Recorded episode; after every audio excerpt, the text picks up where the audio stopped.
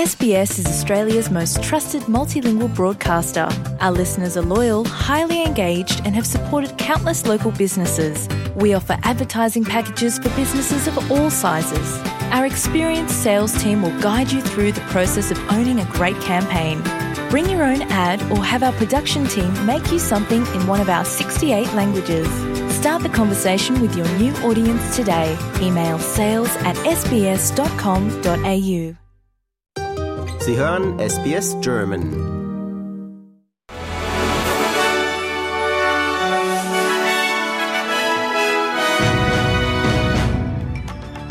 Sie hören den SBS German News Flash an diesem Dienstag, den 5. September. Mein Name ist Benjamin Kantak.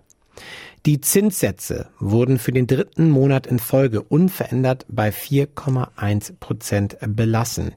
Dies deckt sich mit den Erwartungen der meisten Ökonomen vor der letzten Sitzung des scheidenden Gouverneurs Philip Lowe von der RBA. Laut Lowe sei damit zu rechnen, dass die Inflation erst Ende 2025 wieder in den Zielbereich von zwei bis drei Prozent zurückkehren werde, da die Preise für viele Dienstleistungen noch immer steigen und die Mietinflation außerdem hoch bleibt. Die Regierung erklärt, sie werde trotz der jüngsten Meinungsumfragen nicht von dem Vorschlag für eine indigene Stimme im Parlament abrücken.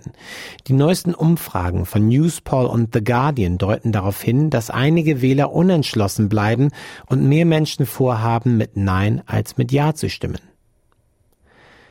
Der Premierminister von New South Wales, Chris Minns, sagt, sein Bundesstaat könne derzeit nicht die Ziele für erneuerbare Energien einhalten.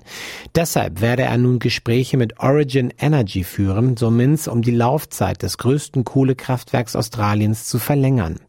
Ein unabhängiger Bericht, der heute veröffentlicht wurde, empfiehlt einen Betrieb des Origin Energy Eraring Power Station Kraftwerks an der Central Coast in New South Wales über das geplante Schließungsdatum von 2025 in Betracht zu ziehen. Der Bericht geht davon aus, dass der Bundesstaat in den kommenden Jahren Herausforderungen bei der Versorgung mit Elektrizität haben werde aufgrund der geplanten Abschaltung einiger Kohlekraftwerke.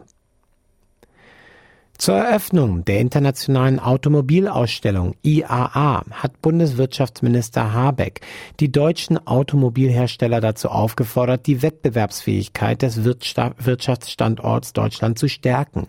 Der Minister betonte in den Zeitungen der Funke Mediengruppe, dass es notwendig sei, die innovativsten, qualitativ hochwertigsten und umweltfreundlichsten Fahrzeuge zu produzieren, um im globalen Wettbewerb an der Spitze zu bleiben.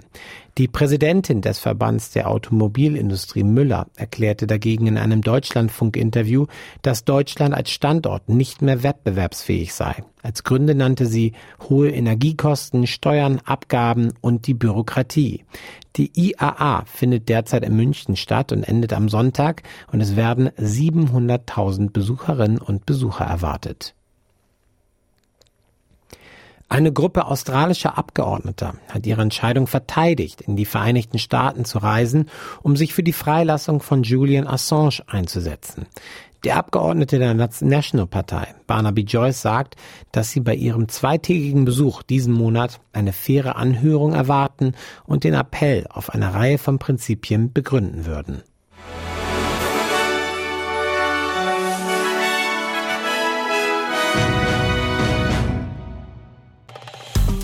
Liken, teilen und kommentieren Sie unsere Inhalte bei facebook.com/sbsgerman.